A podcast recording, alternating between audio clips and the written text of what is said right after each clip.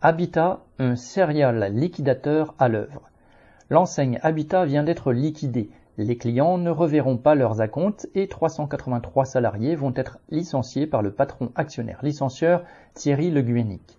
Ce patron avait obtenu Habitat en 2020 pour un euro symbolique avant de le laisser couler, pour ne pas dire lui enfoncer la tête sous l'eau. Depuis des mois, les magasins manquaient de marchandises. En même temps, les salariés avaient instruction de poursuivre les ventes et Habitat a ainsi encaissé 9 millions d'euros d'acompte pour des commandes qui ne seront pas honorées.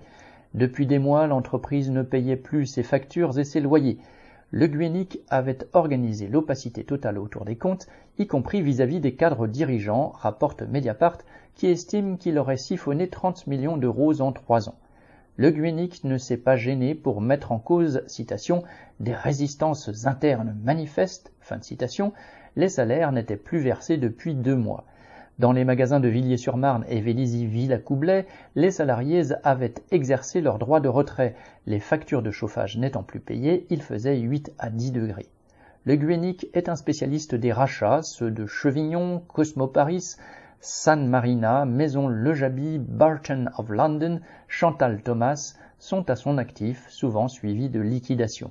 Avec 180 millions d'euros de fortune, c'est une des 500 personnes les plus riches de France. Ceci explique cela. Michel Bondelet.